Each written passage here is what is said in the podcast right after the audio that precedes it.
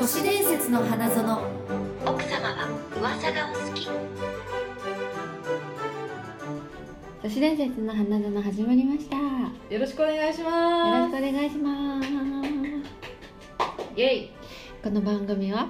都市伝説が大好きな女2人が噂話や内緒話でこしょこしょ話し合ったりしましょうっていう番組です。はい、なるほど。はい。えうんうん真面う目ん、うん、真面目、真面目。それでは都市し自己紹介を始めたいと思います。はい。はい。きか、き、き。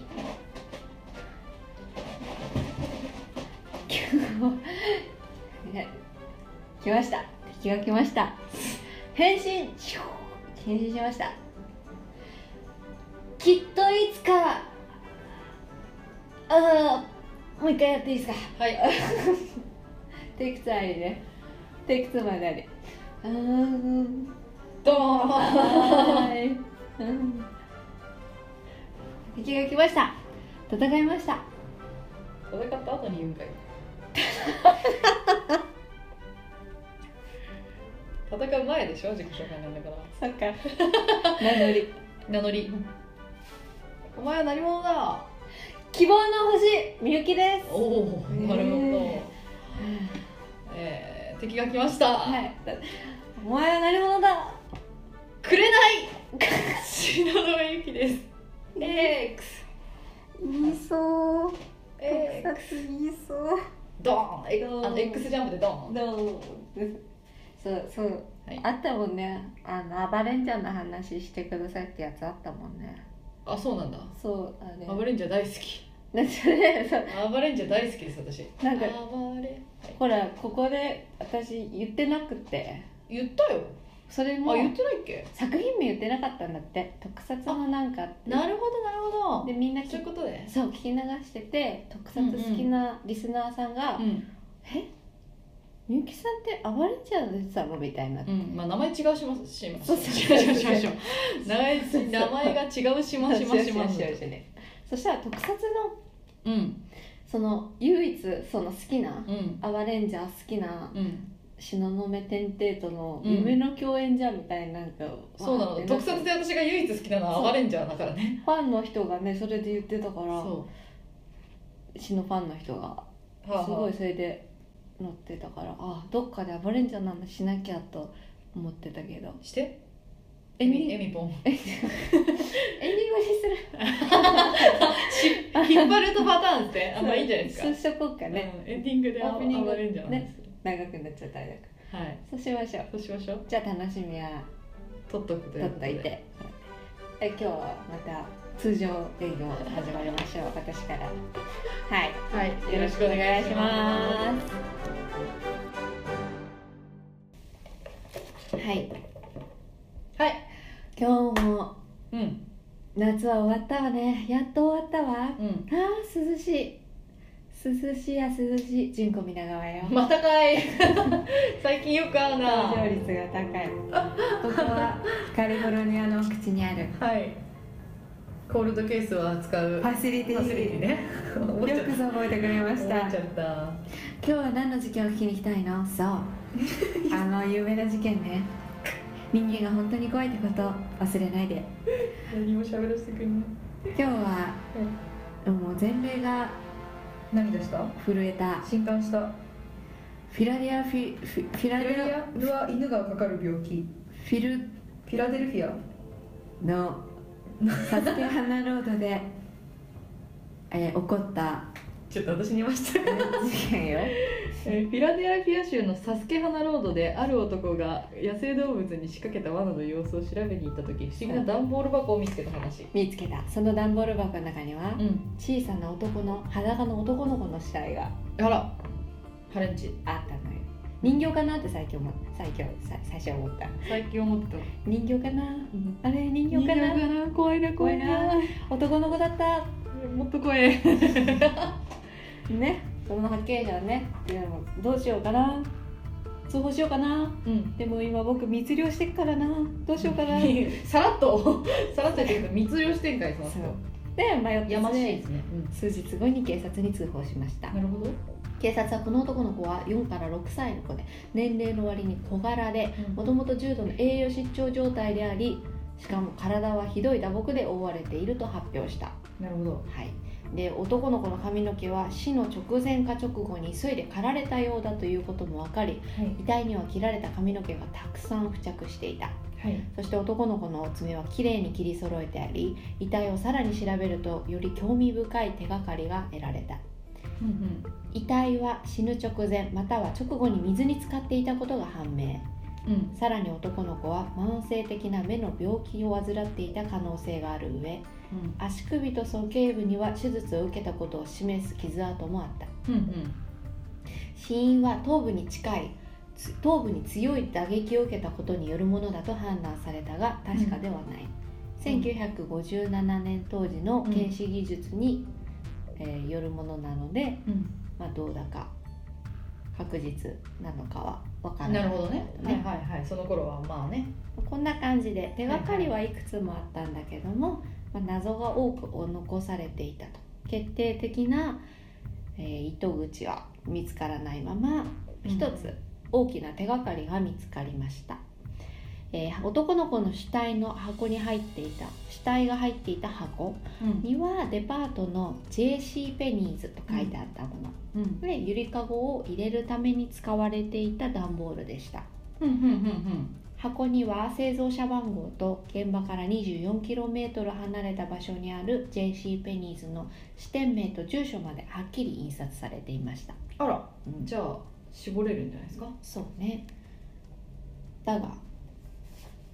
ところがうんその支店ハンナ・ロビンズという女性が個人経営する店舗でしたうんうん彼女はゆりかごを購入した怪しい男性をはっきりと記憶していたものの、うんうん彼に関する情報は何も残っていないうんうんね、カードとかならわかるけどね現金払いで、まあ名前もわからぬ、えー監視カメラもないうんうんから、まあ、その女の人の記憶が頼りっていうところだと、うーんまあ、いまいち弱いでその、えー少年と帽子の、えー写真を持って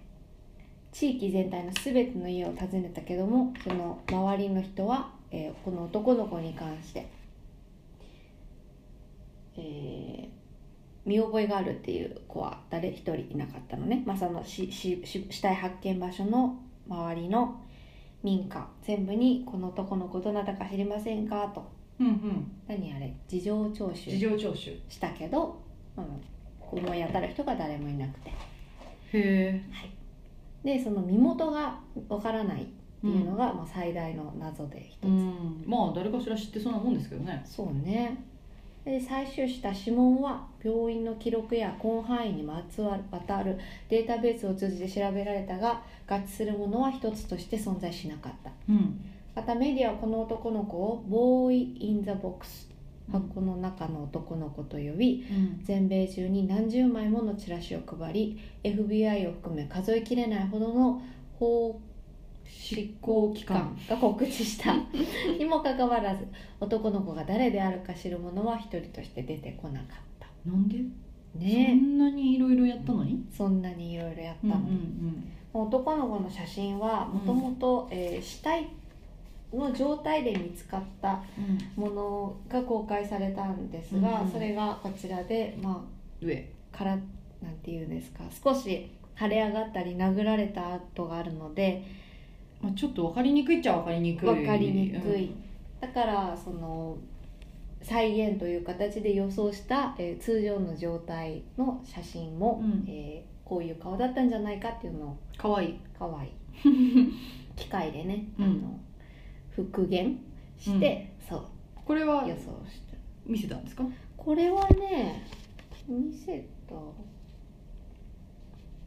見せたこれを見せても分かんなかったんだこれを見せてもわからなかったうんんそれから捜査は全く進展せず結局1957年に未解決事件と判断されでこの男の子は、えーポターズフィールドというところに、えー埋葬されましたうんうんでその時の費用は捜査官たちがまあ国からお金があ違う捜査官たちからお金を集めてあら寄付された優しい警察の中に多分すごくこう情熱というか執念がある方がいらっしゃったんでしょううんね、でこの後この後実験は完全なコールドケースとして扱われることになったがうんうん何人かの捜査官や刑事は納得せずうん霊能力者まで雇ったがそれも徒労に終わったとへえよっぽど向こうの人ってき結構霊能力者使いますよね使うわね霊能力者にヒントを得るとかうんそうでその後にま1998年になってからうんこんだけ科学捜査が進んだから何かわかるかもしれないと思って、まうんまたへまた遺体を掘り起こそうとしてえただた保存状態が良くなくてうもう何も採取できる状況ではなかったんなるほど男の子のバディやってみようと思ったけど無理だったとそうほう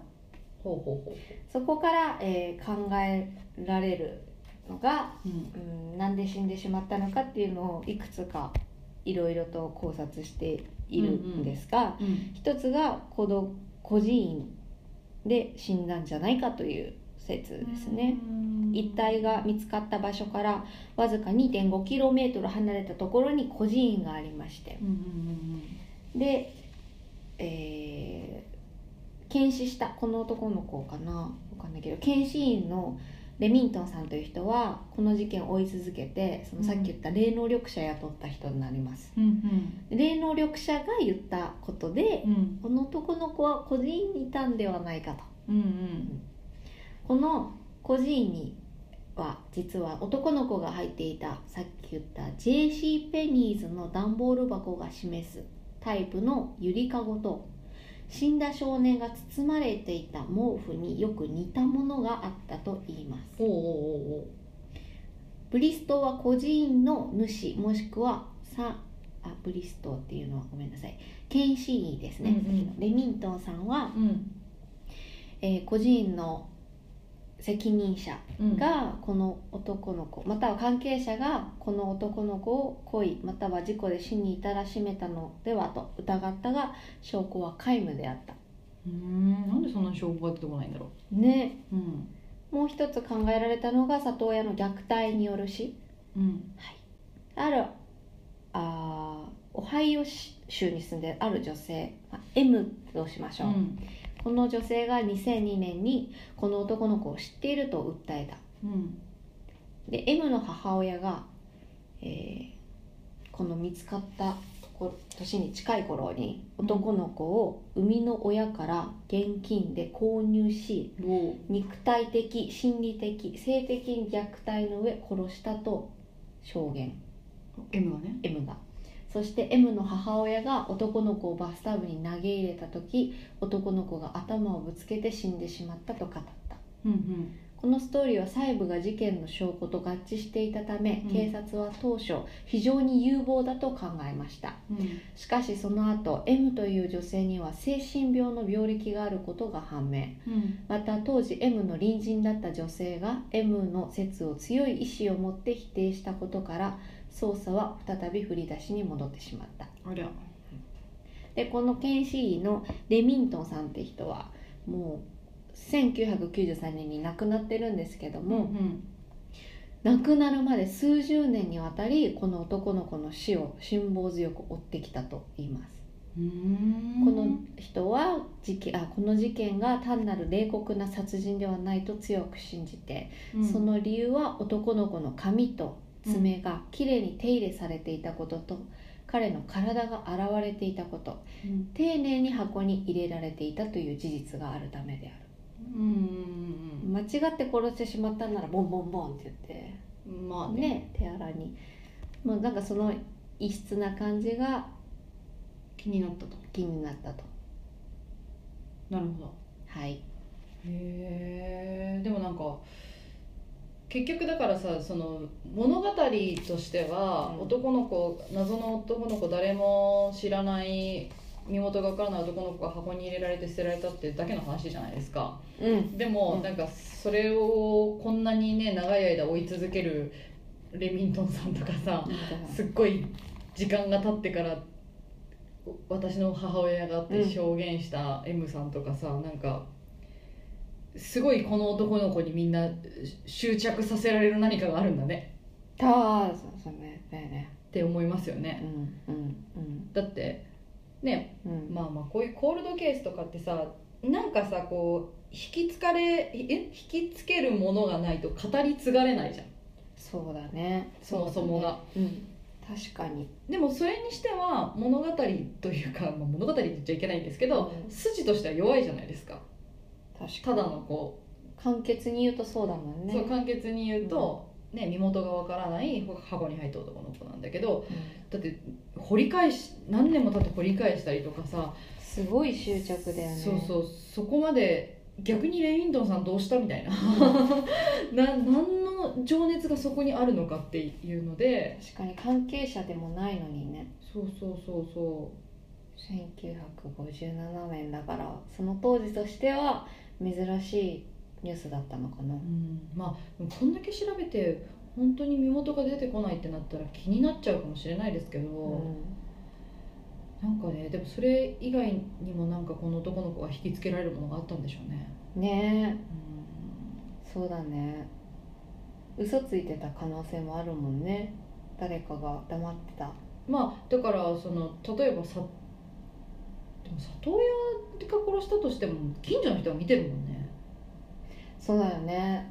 そうだよねなのに誰も知らないっていうのは不思議ですよね、うんもう本当に監禁して生活させてたみたいなさ、うんあのねうん地下でみたいうな、ん、とかだったら誰も見ないかもしれないですけどそれぐらいですよねうん、確かにこの男の子に、うんあと M さんの証言はこの細部が合致していたのはさ、うん M さんには知りえないことじゃん、うんうんさいその細部が合致していたっていうのは警察が判断することでさ、だったらそれは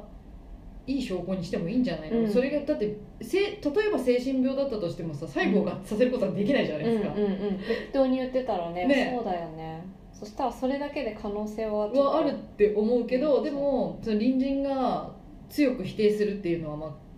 そっちの方あが感情じゃない、うんそそっちも確かにそなれでのにダメなんだとかその方そっちの方を尊重しちゃうんだっていうね、うんなんかさやっぱりなまあま不思議な事件あうん絶対何かしらさ手がかりを見つけてはいくるじゃんなんかこういう人たちはははっはて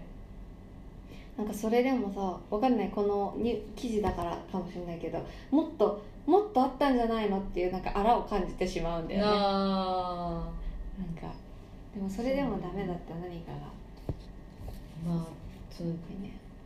じ時代が古いから1900技術の限界みたいなものはあるのかもしれないですけどね確か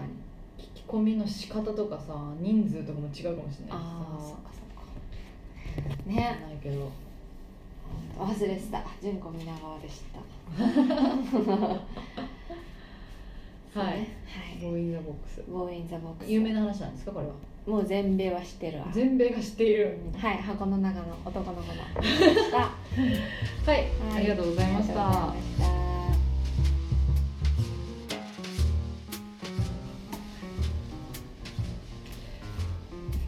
はいはい、えー、っと白目の話でございますが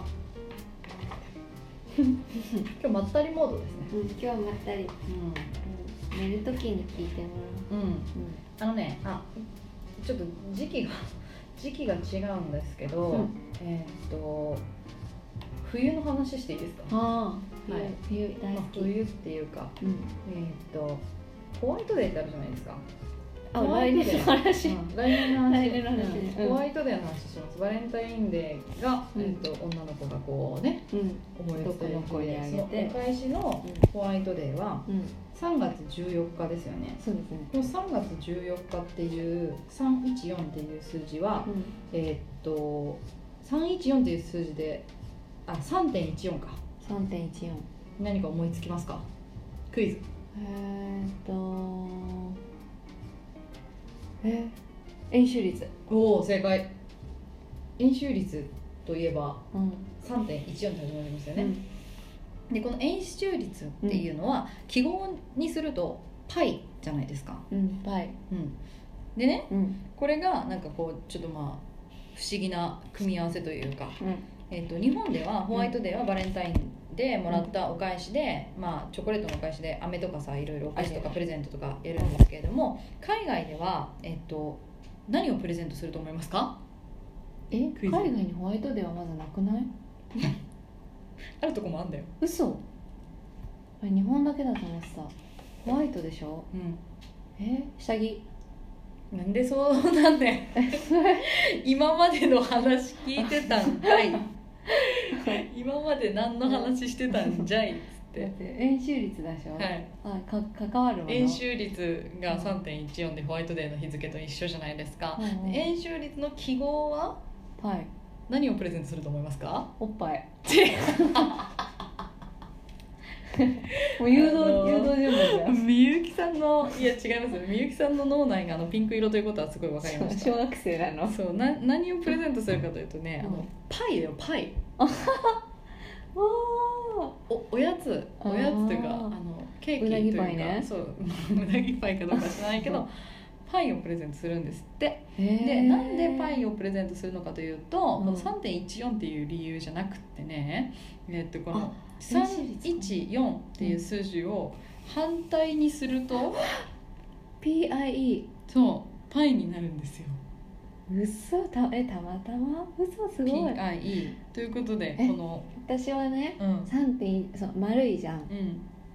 練習率丸いから。丸いからうん、もおっぱいだと思っちゃうのうさそのコンパスで引いた時の真ん中の点がこそううそうそうそうそれが本当頭の中にいるざっくりですこれすごいね そうそうそうっていう偶然これは偶然なのか何なのかっていうえすごい都市伝説のお話だったんですけれども、ホワイトデー3.14ひそうっくり返すとパイちょっとや書い書いてこうやってやればわかるかねひっくりへー3をねかなりねちょっとねあのデジタルの3みたいな感じで書かなきゃいけないんですけど確かにいいいいまだね設定だねそう大文字の PIE になりますねあのーバレンタインとかはいチョコレート渡す方でしたあチョコレートもらう方でしたあそうあんまりそういトムうチョコ的なうんなんか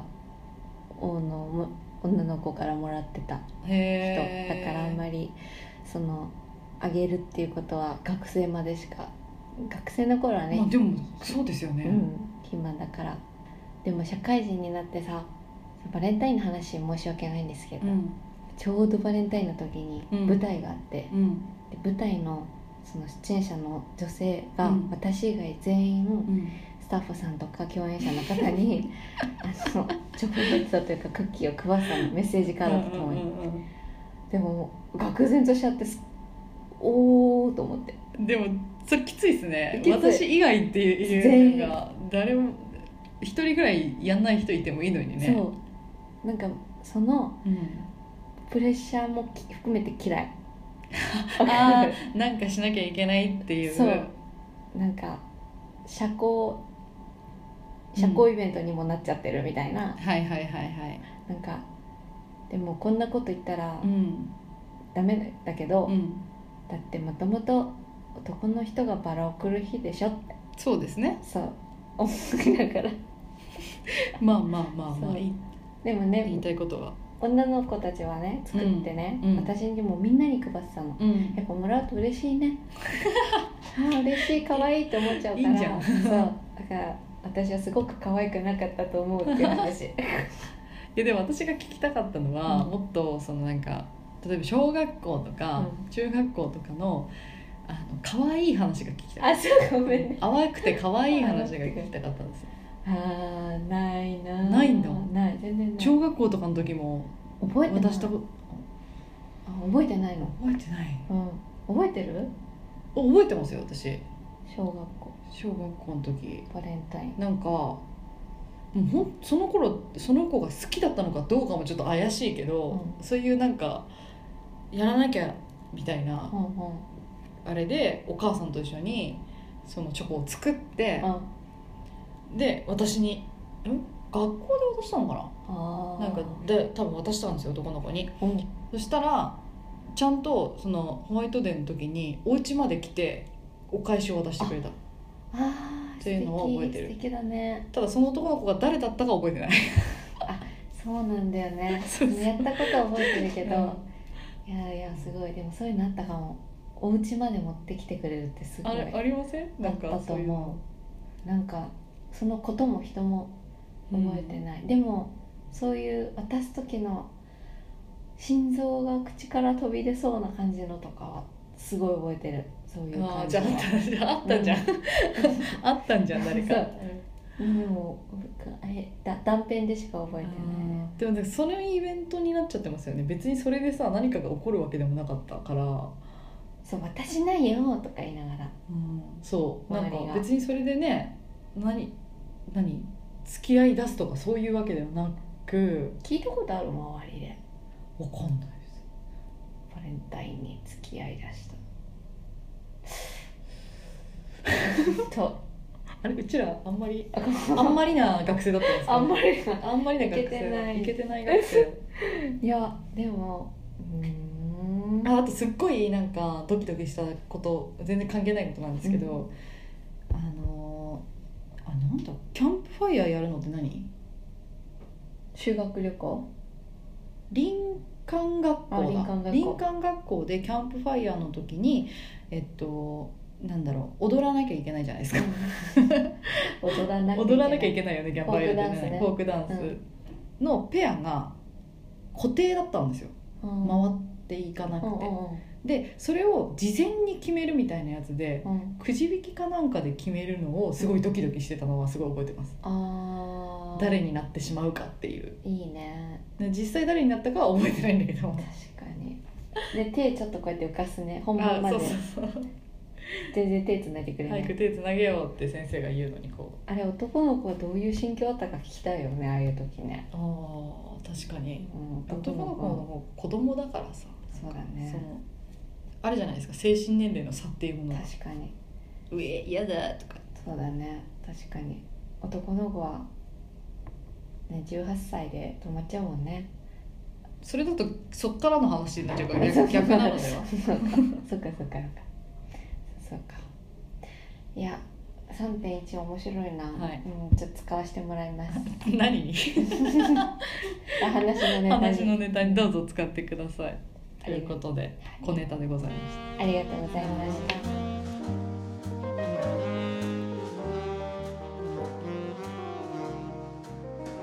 はい。あーすげえ背中が痛いな大丈夫背中が痛いな痛いなこれ流行ってるか 思ったら流行ってるかな それあなんだろうな俺れレンジャーの話するじゃんいやしてしてしてくださいよ何の話暴れ暴れの話してくださいよ あでもさっきのその,、うんあの名乗りをうんほらえっ、とまあ即興でねつけてる、やってるじゃなういんうですか、んあのピンクの時うん暴れピンクにうんその変身会みたいのがあっうんうて、んうんあったんあだよねのあの、まあ、自分でその私の役はいわゆる戦士じゃなくて、うん戦士になれないけど体を鍛えて、うんいつかなるっていうねうん司令官的ポジションだったんですけど、うんあのついにね自分でねジャージをうん縫ってうん11話あ自たり分でで写真を撮ってそう ジャージを鍋して縫って、うんこれに戦士に混じるんだって言って、まあ、混じってお父さんとお母さんに認めてもらうんだみたいなうん会があるんですけど、うん名乗りをそこで決めなくちゃいけなくて現場でう、んうんまあその時ダンスの専門学校にも通いながら行ってたから、うんうんなんかできるっしょみたいにこうジャックの人 に「自分で考えてみる」って言われて、ええあれは自分で考えましたそのそうなんだ動あその契約シーンなんか「暴れフィンク」とかやってるあの時の動きは自分でその契約シーンは誰が考えたんですかまあもうあのああ元々あうんだっってたへらそうそうそうそう台本えかわいいかわいいかわいいですじ可ゃあ愛かったねですあおやんなんかツイッターに上がってたよね嘘最近最近ねちょい前からへえなんでだろう嬉しいねかわいいいやもうとにかく自分はその戦士ではないからっていう引け目はすごかった当時から実はへえあ出てるのに出てて、んなおかつ年がこうレギュラーの、うんまあ、みんなとな本当みんな仲いいんだけど、うん赤とかうんの人たちと、うん年は近いけどうん自分は違うからうんうんうんなんかこうしっかりしなきゃとかほまあ多分現場に当時いた人たちからは全然伝わってないと思う けどあそうだったんだぐらいにしか思われなうい、んそうそうそう緊張あとなんか VS があるんですよその50話終わった後に、うん VS ハリケンジャーとか、うん DVD シリーズありますねあの時にその司令官グループが、うんうん私以外みんな大御所の役者さんたちで あの奥村光円さんっていうのが暴れんジャー組で、はい西田健さんとかうんあの高田翔子さんとかうん大体ああいうなんかポジションの人ってうんまあねそうですよね芝居としてしっかりした人が入るからうんもう気を使わなきゃみたいななんかちょっと立ち回りが非常に子供だからまだどうしていいか分かんないまま芝居してたのは覚えてますもうがむしゃらでしたね一番楽しかったのは何ですか楽しかったのうん楽しかった思い出現場ではないかも本当にないなんかがむしゃらだったのねがむしゃらなことしかうんなんかそういうオフの時にうん誕生日サプライズパーティーしてくれたとかも覚えてるんですけどあー素敵今見直すとうんなんかこんなとこ撮ったっていう記憶が全くないくあらい、ーうんへえ記憶がああいうのっていつやってるんですかふ不定期なんですか撮影はそれともき決まってやるんですかほぼ毎日ああ逆大に変撮休はたまに入るぐらいでうんうんひどい時は、えー、と夜中の2時に終わってうん朝7時集合とか6時集うわ合ーすげえで四六時中やってるんだじゃそう仮眠室に泊まってあとうか、んやっぱりへでもそのなんか私はあのボレンジャーの現場がメインで、うんでも専門学校入りだしてえうん単位が足りなくなって 友達もどんどん疎遠になってっていうう、んなんか思い出がめっちゃ残って 残念残念に聞こえるけどまあまあまあ、そのなんか辛いのがあったからあうん今例えばすっごい暑い現場に行ってもすっごい寒いロケに行っても、うんその克服の仕方を知ってるからはあはあはあそうそうそれはすごい鍛えられたというかそうそうそうそうそうすごいですねすごい戦士ですねまさに戦士戦士あと10円ハゲできたいやなんかさなん話をかさまあまあまあ華やかな世界の裏側っていうのはね、うんどこでももそうだけどうんいさ、や本当でもねインタビューを当時受けるんだけどそういう特撮系のね、はいそれもなんか多分辛い思い出しか話せない楽しそうっていうのはねへーあとでもあれがなかったかなブログとかさツイッターとか当時なかったからなんうんかがん番組のホームページをうんパソコンで見てうんそこの掲示板を見るみたいのが唯一のファンのはいは方いとの交流だったから、はいなんかそういうの見るのが楽しみだったかああそれはいいですねな、うん、絞り出したすごいなあすごいなあ掲示板ね掲示板時代だなあなるほそうどそうなんとなおね特に面白い話ないよだからでも結構ね試験的だったんだよねその「ハリケンジャー」っていう前作が王道のヒーローものうんうんで、次ちょっと変わったことやりたいっつってうんうん名前もちょっとね「暴レンジャー」ってうんうん突飛じゃないうんですか、だからギャグも多かったしうんうん楽しかったです楽しかった、うん恐竜ね恐竜ねそう恐竜が可愛かった可愛い恐竜好きなんですよあそうなんだそうもともとだからまあねそれもあったかも何が一番お気に入りだったえいっぱいだよね10えでもちょっとぐらい青が好きでした青がケラちゃんね神木隆之介くんがね人間になってねそうだっけそうに人間なの神木隆之介くんでしたっけ神木隆之介くん出てるんだよええそうそうそうそうかちらほらねあのそうそうそう子供の時にあーすごいな青が人間になっちゃったみたいなうんうんうん海外いやー面白いあれいや見てたのがまさかこんな私も感じで出会うとは思いませんでしたけどいやマジであオーディションの時の話するじゃんオーディションの時、何あれのねやる気がなかったの全然本当ダンスに夢中でうんもう私は本当ダンスを集中するんだっつって専門学校も受かったしっつってあのー事務所に辞表を出してうんでも最後この営業だけいいから、うんあの誰々さんと行ってくださいって言ってうん最後だと思って行ったらそこがオーディション会場でうん仮面ライダーと戦隊もののオーディションを受けた、うんでも、まあ、営業だって言ってもおかしいんだけどその時着てた服装めっちゃやる気なくて、のっぽさんみたいな帽子うんかぶって、チューリップハットかぶってユニクロのボーダーのロンティーを着てたのうんで血のパン履いて、うんもう踊りに行く格好してて、うんでちょっと帽子取ってもらえますかとかうん言われたりしてですごい周りにはテレビで見たことある女の子とかさうんいるからああすごいこういう人たちが出てくんだなと思いながらで自分はもうやる気も未練もないし、なんか振り切ってできたというか、はいはいもうやっちゃえみたいな変にやっちゃえみたいなところがあって、そうしたらそのまま最後まで残ってで私ローソンのバイトしてたんですけどその時 東京駅の。はあはであこれちょでもね最終審査って2人しかいないんだけどあおーなんとなくすっごい覚えてるのが、うんなんとなくわかんないよあこれまずいなこれ受かるかもなみた いななんかねそういうなんかなんかわかるうんあでもなんかまずいなっていうのは、うんそういう嫌味じゃなくてう、んやりたくなかったから正直に、うーん本当にその時はダンスやりたかっうんたでその覚えてるのがローソンのバイトの時に電話かかってきてうんマネージャーさんから決まりましたとうんだって自分は辞表を出してるのに1年間これからやらなきゃいけないんだうわーそうかタイミング的にはすごいですねそうって気持ちでスタートしたから実は私にとってはあまりなんかいい状態じゃないうん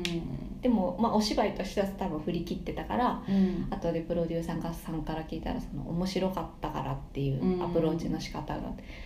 で続けたんだけど、まあ、その1年の中で一回すごい翔くん富田翔っていうブルーの人がねはいはいかな多分本人覚えてないと思うけど、ん怒ってくれて、うーんそう現場ではやりたくないって気持ち出しちゃダメだよって、うんここに立ちたくて何人の人も来れなかった人がいるんだから、うんちゃんとあのスイッチを切り替えうんてやりなさいと、うんでそこからもうお芝居は楽しくなってへえだから私にとって翔くんは今ね夫婦役になっちゃいましたけどははえみぽんとゆきとさん結婚してる のねあそうなんですそうね結婚した設定になってたこの間へそうそうもうね本当いい師匠というかお兄ちゃんみたいな感じでーほーなるそうそうほそうそういう関係はある感じそうあのほらどいい話ですねいい 話えみぽんさんねちょいちょい出させてもらってその後なんか「ゴーカイジャー」っていうのがあって、うんそれがなんか全部の過去の戦隊がのスーツを着て戦うみたいなお話なのねそれで OBOG が毎回毎回ゲストで出るっていんうんううんうスペシャルな番組になったんだけどそこに出させてもらって「アバレンジャー会」のうんその時もらった台本でうんゆきとさんとえみぽんが夫婦になってたっていう。へえそうなんだそうそう全然私他は全然見てないからわかんないだから当時その「アバレンジャー」見てくれてた人でもなはいそんな伏線どこにあったのみたいな そうですねん確かになかったよねうんそうそうそんな話で、へえいい話でしたありがとうございますいやいやそんなということで いやまったまったり会でごまったりざいままっしたたりが話してみました、よかったですねよかったですね本当ありがたいですよそれではこの番組で話したことはあくまで都市伝説で真意のほどを証明するものではありませんはいそれでは奥様次回も都市伝説の花園で秘密のおしゃおしゃべりをさようなら ありがとうございましたバイバイ